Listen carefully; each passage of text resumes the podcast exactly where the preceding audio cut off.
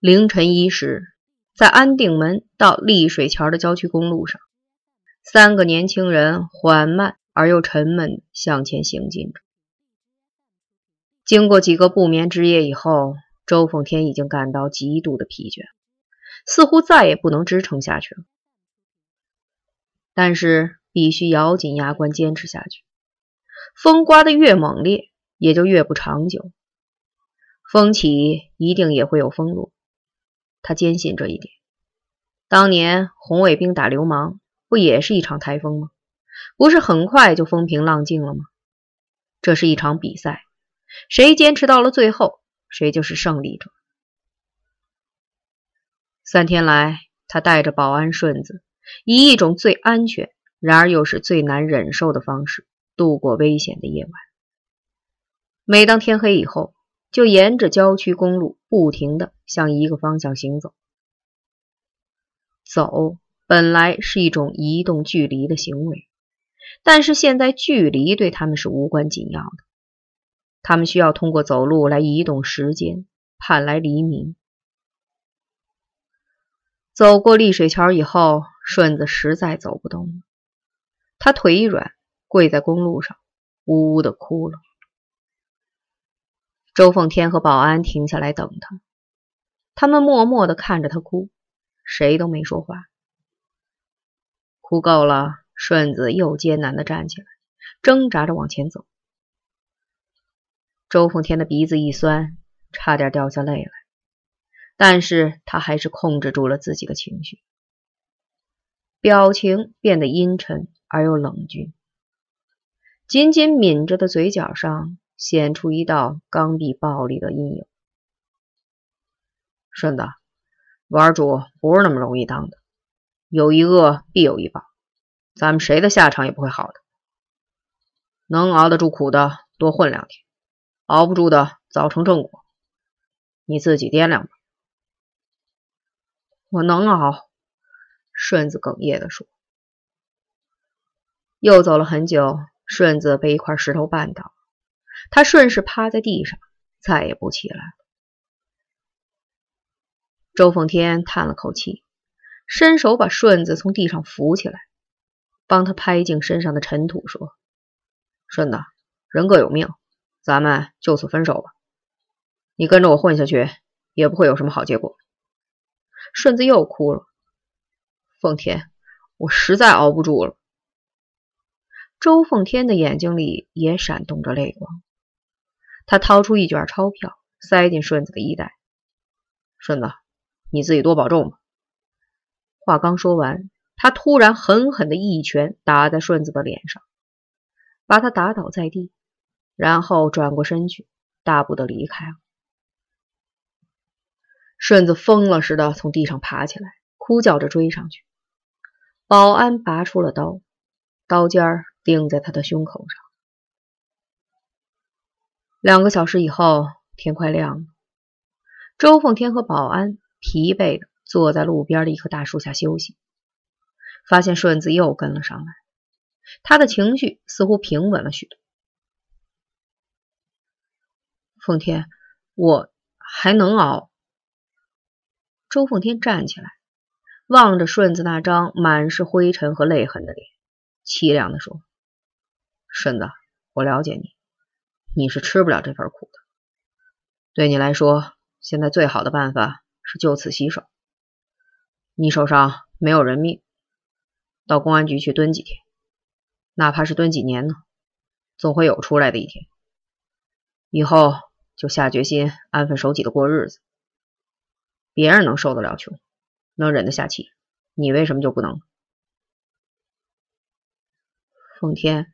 你了解我，我是吃不了苦，但是你更了解，我也不可能真正的洗手不干。习惯了的东西，我改不了。顺子悠悠的说：“奉天，我也不拖累你，我自己先找个地方躲两天。这阵风过去以后，咱们再聚在一起，行吗？”周奉天无可奈何的拍拍顺子的肩膀说：“你自己拿主意吧。”说完，他拉着保安就走。奉天，你再等一等。顺子又一次追了上来，咱们怎么碰头？周凤天抬头望着灰蒙蒙的天空，迟疑了很久，没有说话。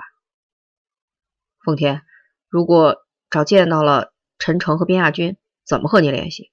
顺子又一次催问着。周凤天眯着眼，死死的盯着顺子的眼睛，咬着牙说：“三天后上午十点。”香山公园门口，他又抬起头看天，天空渐渐明亮起来，一团淡淡的黑云缓缓的飘过来，轻悬在他们的头顶上。他有些后悔了，三天之内能躲过这团黑云所带来的厄运吗？保安也望着那团似有似无的黑云，慢慢的。他那阴鸷的目光移到顺子的脸上。这个时间，这个地点，除了陈诚和边亚军以外，对任何人都不许说。如果说出一个字，他又扬起脸来望着天空，冷冷的说出：“你要遭到天的报应。”顺子下意识的看了看天，他也看见了那团黑云。不禁打了个寒战。睡到半夜时，陈诚做了个噩梦，他梦见了长城，梦见了长城脚下的那个深不可测的黑潭。当时他口干舌燥，就一步步走下深潭，想去喝水。走到河边时，忽然看见一个身材窈窕的少女正在潭中洗浴。潭水上面蒸腾着淡紫色和淡粉色的雾霭，像轻纱般的围裹着少女那婀娜的形影。少女在彩色的雾霭中转动，轻纱环绕着她上下飞舞。随着玄武起的气浪飘过来，一阵阵幽蓝的芳香。少女轻盈的转过身来，向陈诚莞尔一笑。突然。他似乎觉得头顶上有什么响动，猛地一抬头，他吓坏了。一块巨大的山石从山坡上急速的滚落下来，越滚越快，铺天盖地般的向头顶上砸来。陈诚惊叫一声，扑向了潭水中的少女。他吓醒了，出了一身冷汗，怔怔的望着夜暗出神。边亚军也醒了。正竖着耳朵在谛听着外面的动静。山上有人，边亚军轻声说：“一块松动的山石滑落下来，隐隐约约的能听到山上有杂乱的脚步声，有人正从上而下，在向窝棚包抄过来。”婊子！边亚军恨恨的骂了一句：“走，陈诚，赶快下山。”山下也有人，许多条黑影排成一条线，正顺着采石场的石渣坡向上摸过来。人好像很多，石渣被踩得噗噗的响。怎么办？两个人对视了一眼，又不约而同的把目光转向那根燃的只剩小半截的红蜡烛上。烛光很亮，四周却是漆黑一团。点火吧，陈诚询问的看了卞亚军一眼。点火，卞亚军果断的说。他把一瓶白酒洒在睡铺下的草上，用蜡烛点燃柴草，然后两个人分别抓起一把燃着的柴草，在窝棚的里里外外放起了大火。干枝和茅草搭成的窝棚，顷刻间变成了一个大火团。把天空和山岗映得通明，火光就是命令。